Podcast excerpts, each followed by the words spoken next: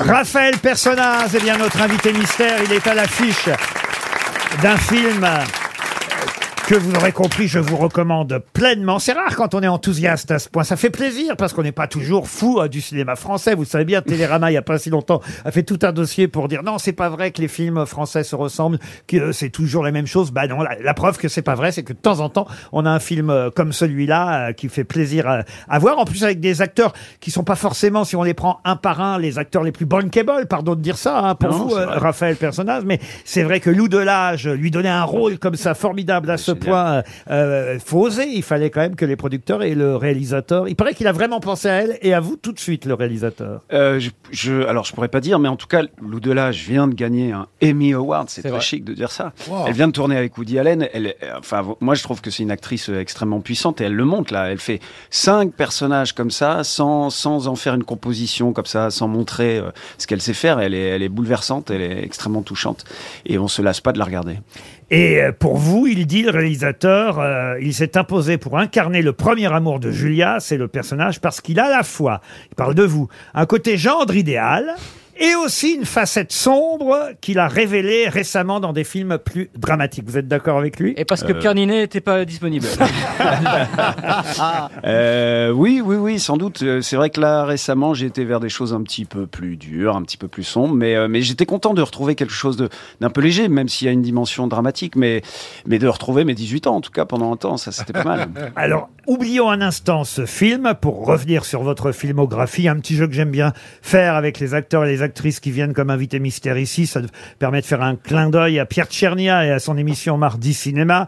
C'est un petit jeu de mémoire. Est-ce que vous vous rappelez tous les personnages que vous avez joués et dans quel film, Raphaël Personnage Par exemple, si je vous dis Pierre Lacotte, c'était dans quel film? Pierre Lacotte, c'est Nourieff, euh, et c'était Ralph Fiennes qui mettait en scène. Ralph Fiennes, donc Voldemort. hein. Ah, la Ralph classe, ouais. C'était très beau d'ailleurs comme film. Bravo. Tony Marconi. Tony Marconi. Oui, vous êtes Tony. Ah si, Euh, oui, oui, oui. euh, dans le film ça. de Philippe Lachaud, là, j'étais passé. euh, c'est ça, hein Exact. Euh, dans euh, Nicky Larson, Nicky Larson. et le parfum de Cupidon. Ouais, c'est ça. Thomas Platz. Ah, Thomas Platt, c'était la stratégie de la poussette de mon ami Clément Michel avec Charlotte Lebon. C'était sympa- c'était sympathique. Bon, Ah le, oui, duc d'Anjou, ça c'est assez facile. Oui, c'est les tuches. La, la princesse. C'était un très beau film. C'est le duc d'Anjou, c'est la princesse de Montpensier de, de Bertrand Tavernier. voilà un film qui a compté pour vous. Vous aviez été nommé hein, pour euh, les Césars pour ce rôle dans La princesse de Montpensier. Arthur Vlaminck. Arthur Vlamin, Quai d'Orsay de, de Toujours Tavernier. Toujours Oui. Tavernier. Et, ouais. euh, C'est un bon film ça aussi, euh, Quai d'Orsay. Franck Magne, dit Charlie. Ah, Frank Mine, c'était l'affaire SK1 sur la traque de Guy Georges. Ah, super. Un film de Frédéric Tellier. C'était, ouais, c'était Vous, quelque chose vous faire. n'aviez qu'un prénom, Teddy, dans les forêts de Sibérie. On a évoqué euh, ce film qui était l'adaptation du livre euh, de Sylvain Tesson. C'est vrai que c'était formidable. Euh, moi, j'avais- je vous avais adoré dans ce film. C'était un film, je trouve, magnifique pour ceux qui n'auraient pas encore vu euh, dans euh, les forêts de Sibérie. Même si euh, le film date de 2016, je suis sûr qu'on peut se le procurer encore aujourd'hui ou sur les Oui, plateformes en VOD. ou en VOD, mais euh, euh, regardez cette adaptation cinéma de- dans les forêts de Sibérie avec quasiment tout seul presque, hein, parce que là pour le coup il n'y a pas beaucoup d'autres euh, non, il y, acteurs. a, il y a quelques ours. Eh ben, voilà, dans les forêts de Sibérie. Euh, Maxime Charas, c'est dans quel film? Ah, Maxime Charas, ça me dit quelque chose. Euh, oui, euh, oui, bien sûr, Persona non grata de Roche Dizem. Bravo, plus récent, le commissaire Daniel Mattei. Euh, Mattei, bah, c'est dans Nos frangins de Rachid Bouchareb. Ah non, Léo Mattei, c'est Jean-Luc Reichmann, vous rigolez J'étais sûr. Léo Mattei, Jean-Luc protection de l'enfance. Nos, nos frangins doivent encore être dans quelques salles de cinéma aujourd'hui. C'était un film sur, euh, entre autres, l'affaire Malik euh, Oussekine.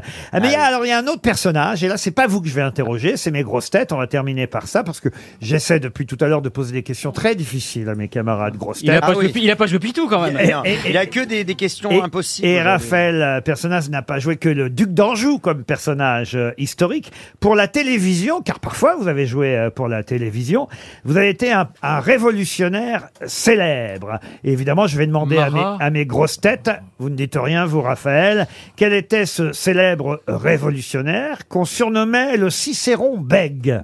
Ah, Mirabeau Mirabeau Non. Camille Desmoulins France. Avez dit Camille Desmoulins Camille Ah oui, Desmoulins. Camille Desmoulins. Excellente réponse de Florian Gazan. Dites, ça nous fait quand même une belle filmographie, tout ça, mine de rien. Ah oui, c'est bien, on s'amuse Euh, bien. euh, Raphaël euh, Persona. Et c'est vrai que pour euh, le Molière, euh, vous n'avez pas eu de César encore, mais le Molière, c'était pour Vous n'aurez pas euh, ma haine, qui a été d'ailleurs adapté il n'y a pas si longtemps euh, au, au cinéma, mais vous, en aviez fait un succès euh, au théâtre. Ça devait être aussi un rôle très marquant quand même. Très marquant, et puis ça a duré deux ans et demi à force, puisqu'on a, on a fait une, une grosse tournée. Euh, oui, c'était un moment très particulier, puisque ça parlait de l'histoire d'Antoine Léris, qui a perdu sa femme au Et qui nous raconte son journal, euh, on peut dire, après, après, après, après le 13 novembre, et c'était, c'était très particulier de partager ça avec le public. Le tourbillon de la vie, c'est le titre du film qu'on vous conseille là pour les fêtes de fin d'année. C'est un film qu'on peut voir en famille. C'est beau, ça fait réfléchir à sa propre vie, à ses destins, à ses choix. Et est-ce qu'on la maîtrise sa vie? C'est ça aussi évidemment Oula. euh, la question. Ah, c'est un sujet philosophique. Oh, Ah non, oui. moi si j'avais maîtrisé ma vie, je serais marié avec Raphaël Personnage. Oui, mais alors comme lui a maîtrisé la sienne, vous ne l'êtes pas. Voilà, c'est- Il a réussi à m'éviter. Ce que c'est que le hasard. hein. comme quoi, tu t'en es sorti, Raphaël. Ouf. C'est en, ici à écouter du Yvette Giraud. c'est en tout cas un de nos meilleurs acteurs euh, du cinéma français, aussi des planches. J'espère qu'on vous reverra aussi au théâtre euh, bientôt, Raphaël Personnaz. Courez dans les salles de cinéma voir le tourbillon de la vie. Euh, Raphaël Personnaz était bien notre invité mystère. Bonne fête de fin d'année sur RTL. À très vite.